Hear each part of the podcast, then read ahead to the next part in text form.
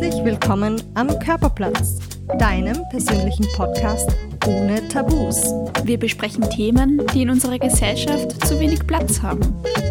Ein Podcast mit Laura und Elisabeth. Hallo und herzlich willkommen zu einer neuen Folge von Körperplatz. Ich denke mir jedes Mal beim Intro, wenn wir das so einsprechen, dass das voll nervend sein muss, weil wir ja in unserem Intro, das wir immer davor schneiden, schon genau das Gleiche sagen. Oder quasi das Gleiche. Ja, aber ich finde, so ist es noch persönlicher, weil wir euch jede Folge willkommen heißen, nicht nur allgemein. Und zwar zweimal, weil, naja, ihr sollt euch auch wirklich willkommen fühlen. Genau, also willkommen am Körperplatz. Tschu-tschu. Okay, liebe Ellie, was gibt es diese Woche Neues bei dir? Stichwortwoche. Hm, Blackout in meinem Gehirn. ähm, magst du zuerst alle Stichworte sagen? Mir fallen sie gerade nicht ein. Wien, Krapfen, Tanzen. Mhm. Vielleicht ist ein Stichwort für dich allein, allein, weil ich war nicht da. Nein, schmeckt. Ja, stimmt. Also die Woche war super, weil ich die Wohnung für mich hatte. Nein, ähm, ja, mega schönes Wochenende mit Freunden. Ich weiß gar nicht, es war nicht so, nicht so spektakulär eigentlich. Ich habe sehr coolen Arbeitserfolg gehabt mit einem Patienten von mir. Das hat mich sehr gepusht, das war cool. Und ja, es war, war, es war eine gemütliche Woche. Es war arschkalt, aber ja, ich weiß nicht. Also ganz normale Arbeitswoche. Also nichts besonders Aufregendes. Genau. Ja. Also Februar. Einfach nicht aufregend. So. Die meisten Leute sagen, der Februar ist so ein überflüssiger Monat. So einfach für nix. Mhm. Mhm. Ja, ich weiß nicht. Es gibt auch Leute, die sagen, der Februar ist der Monat der Liebe wegen Valentinstag. Also, I don't know. Fährst du den Valentinstag kurz und knapp, Laura?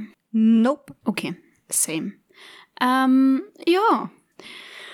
Wenn es sonst nichts Aufregendes gibt, dann starten wir halt gleich in die Folge. Wobei eine Sache habe ich noch Muskelkater. Ich habe einen Muskelkater animiert und ich würde mich sehr freuen, wenn ihr euch den anschaut auf Instagram, weil dafür, wie lange ich den gezeichnet und animiert habe, hat er viel zu wenig Aufrufe.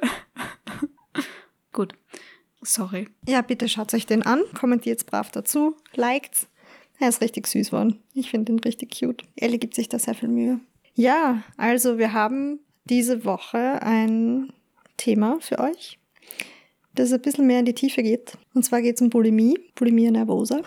Ellie, was ist Bulimie? Kurz und knapp, also für alle, die es nicht wissen. Bulimie ist eine Essstörung und zwar genauer gesagt ist es die Essbrechsucht. Ja, also es gibt, das ist die Grund, Grundbezeichnung von Bulimie.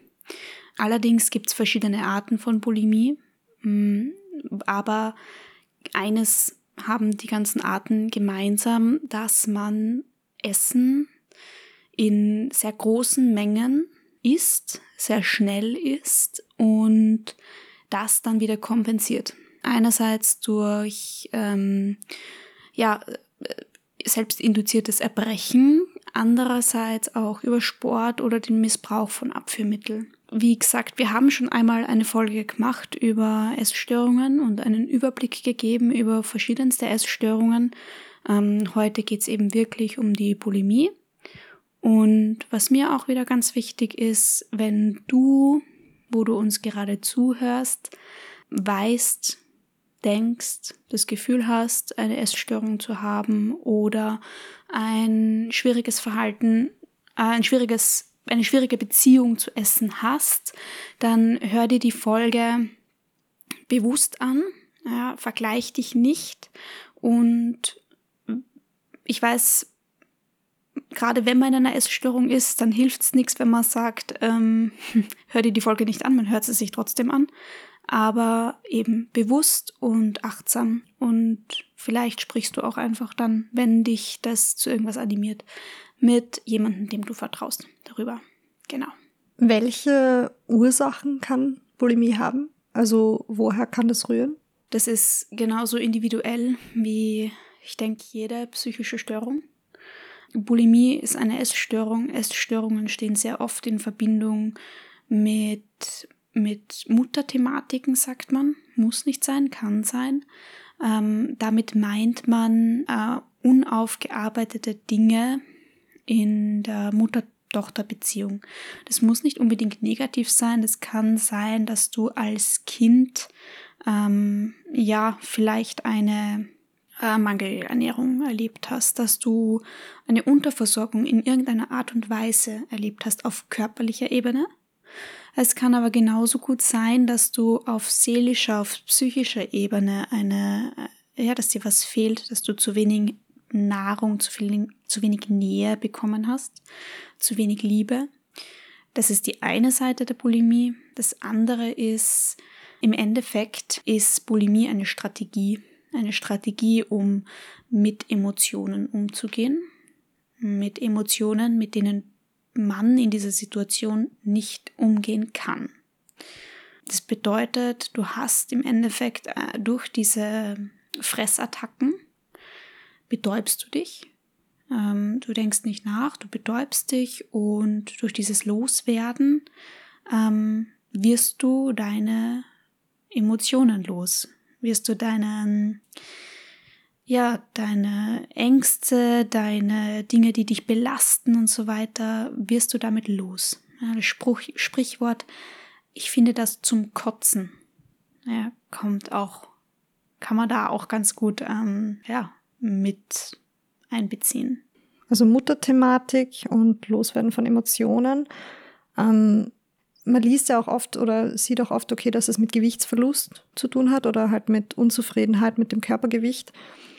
Ist aber gar nicht so häufig der Fall, oder? Es gibt meistens eher tiefsinnigere Hintergründe, also tiefer sitzende Themen, die dann da hochkommen, oder? Genau, das sieht man immer in so Filmen, gell? dass man, ähm, dass das ja eine eine Krankheit ist, weil man dünn sein möchte und weil man halt einmal ein bisschen zu viel gegessen hat. Dass man, deshalb steckt man sich dann den Finger in den Hals und kotzt es halt wieder raus, damit man schön schlank bleibt. Und das ist ein guter Wunsch und eine gute Möglichkeit, um dünn zu sein.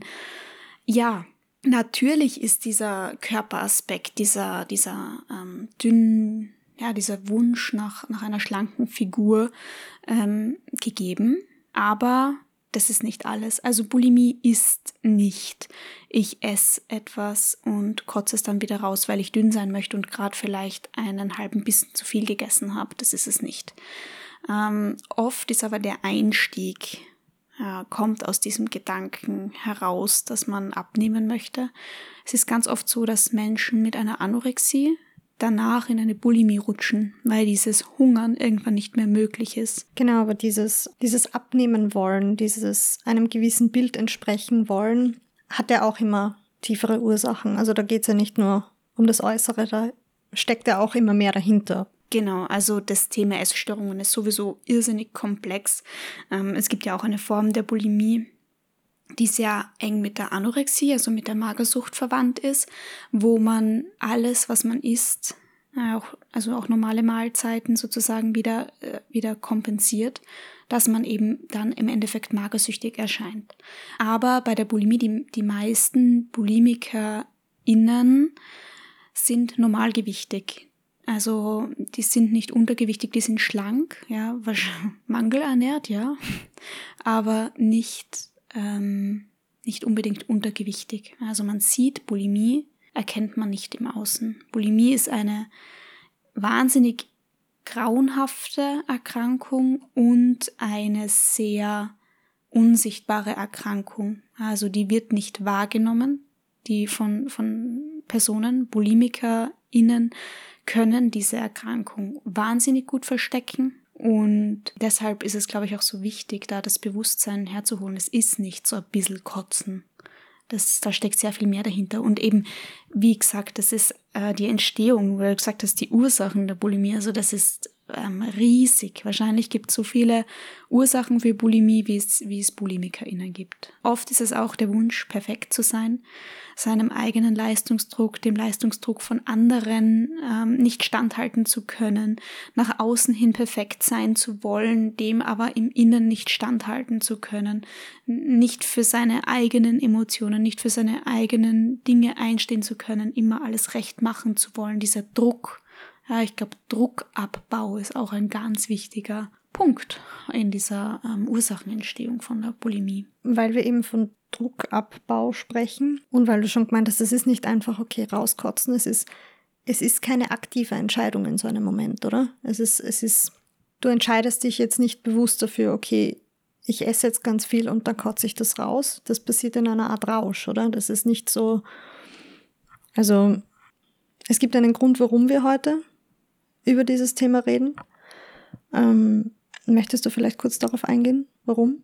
Ja, ähm, das Thema oder ja, das liegt mir persönlich einfach deshalb so am Herzen, weil ich selbst eine sehr lange Essstörungsvergangenheit habe. Ich denke, die ersten ähm, ja, gestörten Denkweisen in Bezug auf Essen habe ich mit 11, 12, 13 Jahren in, in Erinnerung. Und das hat sich bei mir durchgezogen. Also ich habe dann nicht sofort äh, Bulimie gehabt. Ich denke, es war bei mir der Einstieg über eine Orthorexie, ähm, also eine sehr, ein sehr zwanghaft gesundes Essverhalten. Und bei mir hat sich das dann in eine Bulimie verwandelt. Ähm, und mir persönlich ist es eben so wichtig, über dieses Thema zu, zu sprechen und aufzuklären, weil ich eben selbst betroffen war von der Bulimie und weiß, wie das ist, weiß, wie man sich da fühlt, weiß, wie, wie schwer so eine Krankheit, so eine Krankheit sich anfühlen kann. Und einfach man hat nicht das Gefühl, mit irgendjemandem drüber sprechen zu können, weil die, weil die Gesellschaft zu wenig über Bulimie weiß. Ähm, das wird eben, wie wir gesagt haben, immer so abgetan. Ja, also du kotzt halt ein bisschen oder du willst halt dünn sein, dann hör halt einfach auf zum Kotzen. Aber der Ursprung ist so viel tiefer und ich möchte einfach mit dieser Folge erreichen, dass Menschen verstehen oder verstehen können. Verstehen kann das eh nur jemand, der offen dafür ist. Also der wirklich sich diese Folge anhört und sagt, ja, ich lasse mich drauf ein ähm, die Denkweisen von, von Menschen, die, dies, die diese Denkweise ganz fix haben mit, okay, du kannst einfach aufhören zum Kotzen. Ähm, kann man wahrscheinlich jetzt nicht verändern durch eine Podcast-Folge, aber ich wünsche mir einfach möglichst vielen da draußen, die offen sind für die Thematik, ähm, ja, da einen Einblick zu geben. Ich finde das irrsinnig, irrsinnig stark von dir, dass du dazu bereit bist, dass du das heute machst. Und ich möchte auch noch dazu sagen, man kann eben, wie du sagst, Leute, die so eine feste Meinung von sowas haben, mit einer Podcast-Folge nicht davon überzeugen. Aber ich möchte noch einmal darauf hinweisen, das ist nicht etwas, was man sich aussucht. Das ist eine Krankheit, die sich aufgrund diverser Ursachen über lange Zeit hin entwickelt und ein absolut ernstzunehmendes Thema. Allein der Schritt, dass man offen über sowas redet, braucht sehr viel Mut und ist absolut wichtig, weil, wie wir auch schon gesagt haben, warum wir auch den Podcast machen, es gibt sehr viele Probleme auf dieser Welt, weil Leute nicht über gewisse Themen reden. Und es geht einfach darum, dass man über alles reden kann. Und ich glaube, dass wir auch mit diesem Podcast einen Rahmen schaffen, wo sich auch jeder wohlfühlen kann, auch uns auch zu schreiben, wenn es ist. Es wird keiner für irgendwas verurteilt. Es ist ein offener Rahmen und man kann über alles sprechen. Genau, keine Tabus. Ja, also es fällt mir auch nicht leicht, über das Thema zu sprechen, aber ich denke, es ist einfach wichtig und deshalb machen wir das heute. Und ja, du hast vorhin gefragt, ja, wie fühlt man sich? Ist das bewusst? Ist das eine bewusste Entscheidung? Wie fühlt sich so ein Rausch, wie du gesagt hast, an? Wie, wie ist das? Wie, wie geht das von, von, von, von dannen? ähm, ja, ich würde sagen, niemand, ja, der Bulimie hat, macht das, weil es so viel Spaß macht. Man muss sich nur überlegen, wie, wie schwer das ist, wie, wie, wie ungern man sich übergibt. Und das geht auch nicht leicht. Also ich spreche aus Erfahrung, ich habe mir nie leicht getan, mich zu übergeben. Nie. Es gibt Personen, die mit der Zeit, mit der Bulimie, das zieht sich teilweise über Jahrzehnte hinweg. Es gibt Personen, vor allem Frauen, muss man auch sagen, die 25, 30 Jahre lang die Bulimie in ihrem Leben haben und dann immer noch nicht leicht kotzen. Oder es gibt eben die, die sich dann leichter tun dabei. aber ich muss sagen, ich habe mir nie leicht getan. Das war immer mit extremen Schmerzen verbunden. Das ist nicht angenehm. Ich habe teilweise während Essanfällen schon zu weinen begonnen, weil ich wusste, dass ich mich gleich übergeben muss. Und ich wusste, wie schlimm das wird, wenn ich mich übergeben muss wieder, um wieder sicher zu gehen, dass alles draußen ist. Ähm, das ist nicht schön. Du bist aber trotzdem in diesem, in diesem Essanfall gefangen. Wenn es einmal beginnt, dann ist es wie ein, eine Domino-Reihe. Du denkst mehr oder weniger nicht mehr. Du machst es, um dich zu betäuben. Du denkst nicht drüber nach, du isst irrsinnig große Mengen, unvorstellbar große Mengen für den normalen Menschen, sage ich, in unfassbar kurzer Zeit. Du fühlst dich danach, dein Magen ist ausgedehnt wie was, du hast m, totale Magenschmerzen, weil du unfassbar viel Essen in dir drinnen hast. Und dann willst du das wieder loswerden. Und das ist kein, kein schöner Zustand. Es gibt ja eben, wie wir schon gesagt haben, unterschiedliche Möglichkeiten der Kompensation. Bulimia nervosa heißt ja nicht immer zwingend, sich zu übergeben. Hast du jemals anders kompensiert als mit übergeben? Also, weil du vorher auch Abführmittel erwähnt hast. Ich frage auch deswegen, weil es mich interessiert. Es ist, wie du sagst, man hatte diese Magenschmerzen, weil man so viele, so große Mengen in sich trägt. Wenn man das mit Abführmittel macht, dauert das ja viel länger, bis das kompensiert ist.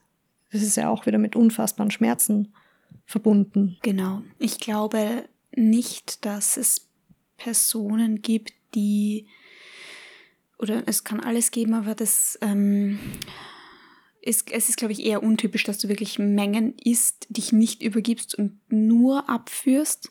Ich glaube, dass der Missbrauch von Abführmitteln zusätzlich ist. Ja. Bulimie ist oft ähm, mit einer extremen Obsession vom Wiegen in Kombination, also das Abwiegen und dass du schon noch diesen, diesen Fokus auf diesen Zahlen hast. Und da ist dann einfach der, der Missbrauch vom, von den Abführmitteln in dem Sinn gesehen, dass du abführst, um weniger zu wiegen.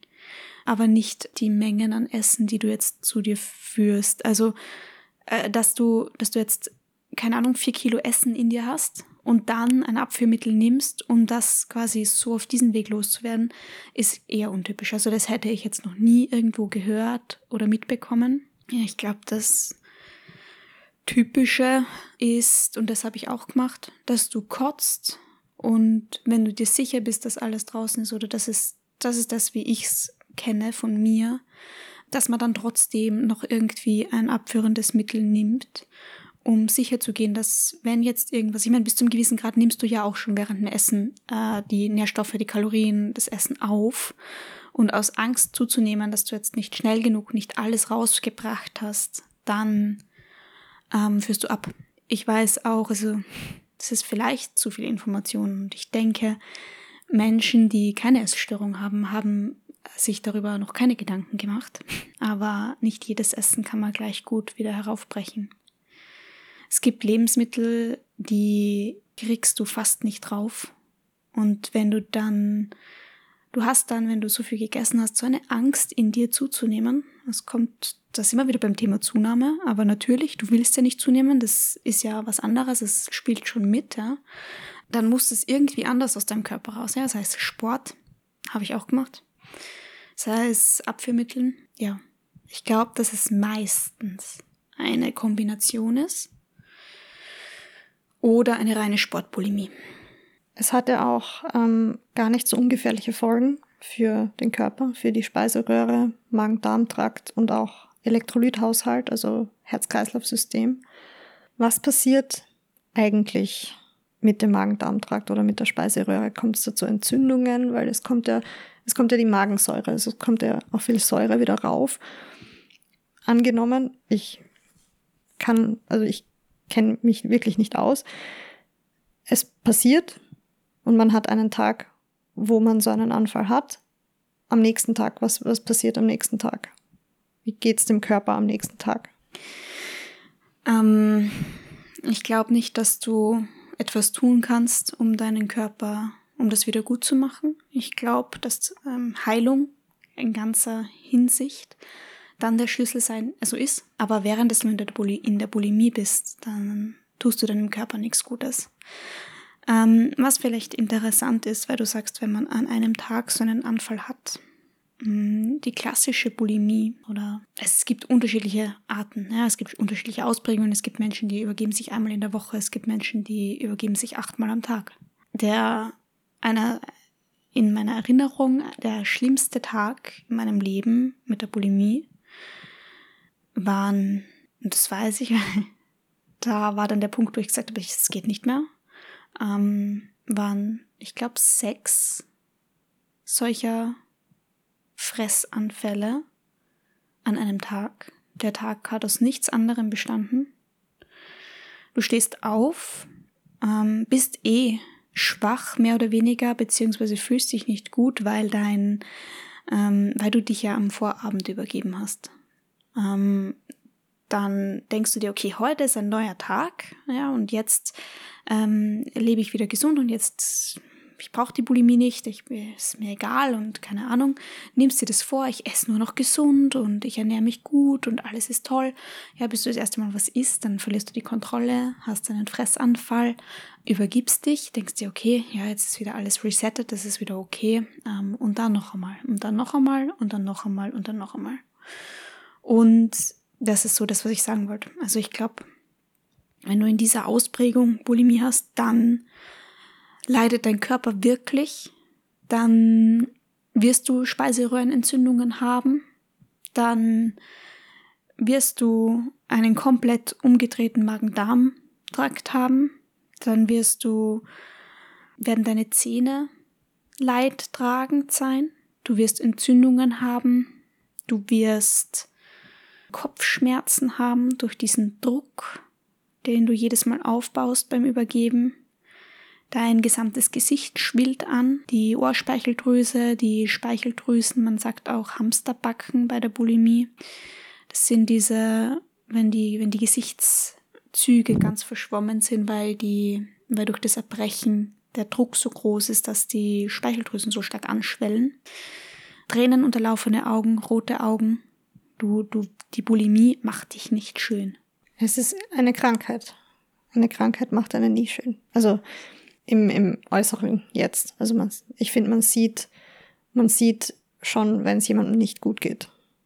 Also egal, was jemand hat. Also ich finde, wenn es einem wirklich nicht gut geht, krankheitsbedingt, dann kann man das nicht verbergen.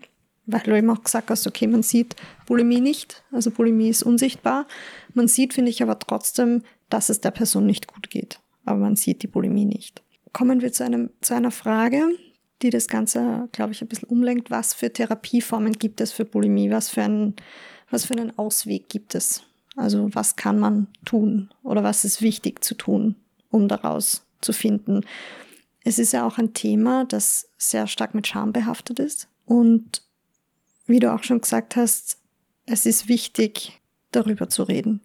Und würdest du sagen, dass darüber zu reden, egal mit wem, einer Person, der man vertraut oder auch einer Therapeutin, einem Therapeuten, dass das der erste Ausweg ist oder der erste Schritt? Ja, wie schon ganz am Anfang gesagt, die Bulimie ist eine heimliche Erkrankung. Ja.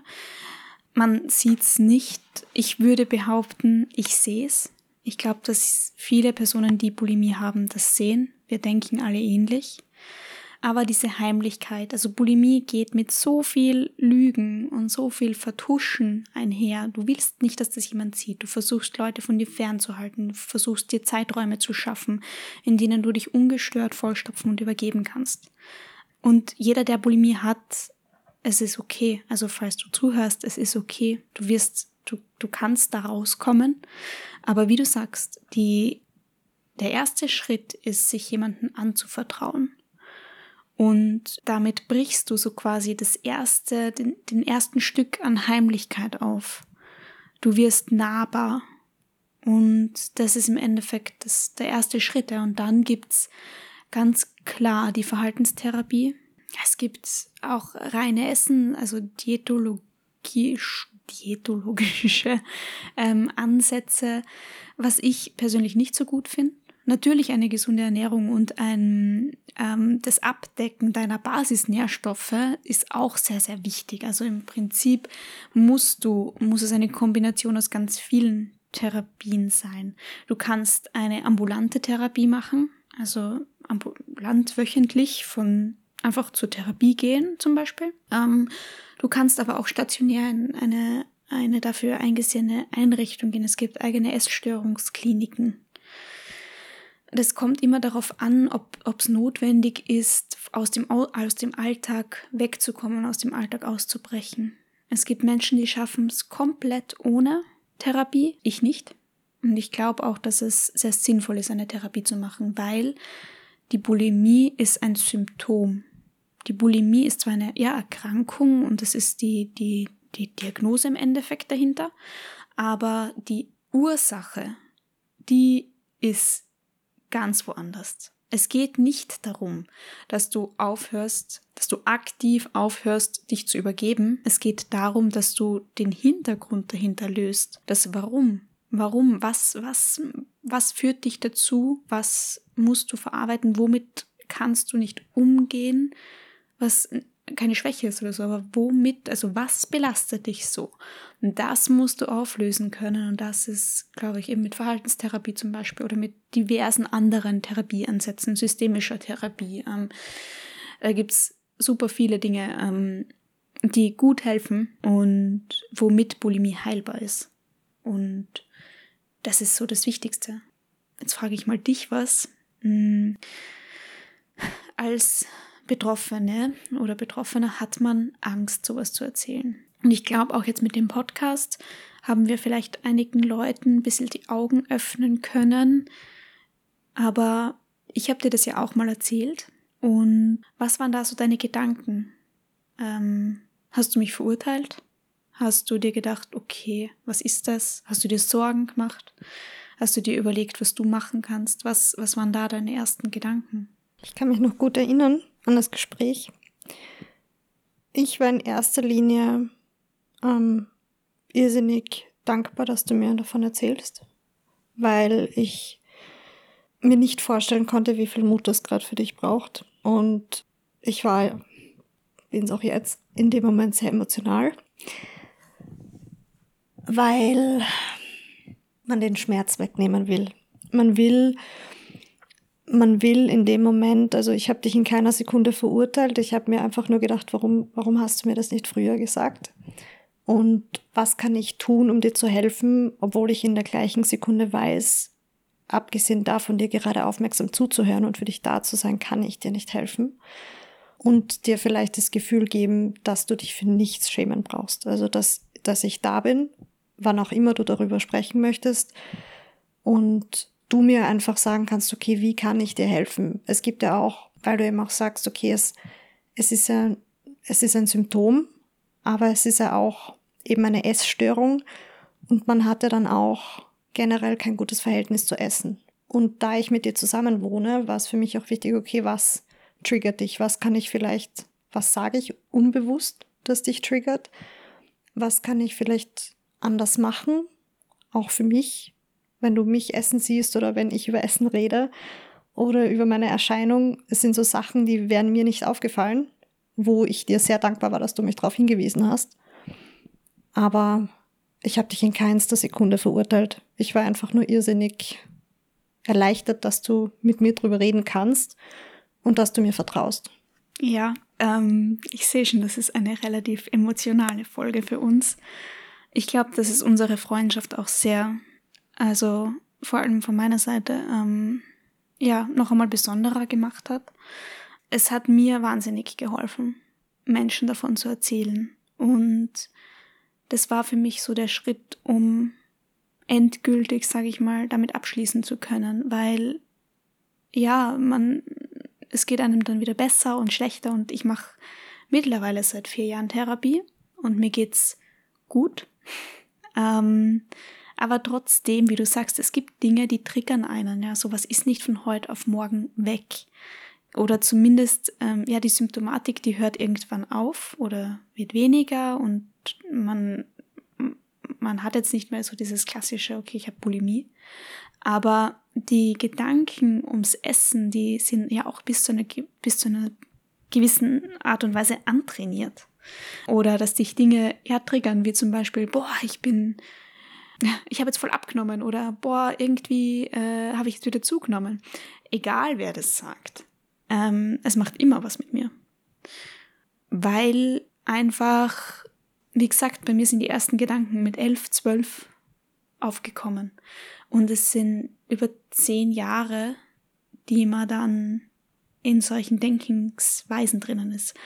Und es ist mühsam, sich jedes Mal an der Nase zu nehmen und das ähm, sich aktiv wieder herzuholen und zu sagen, nein, das ist egal.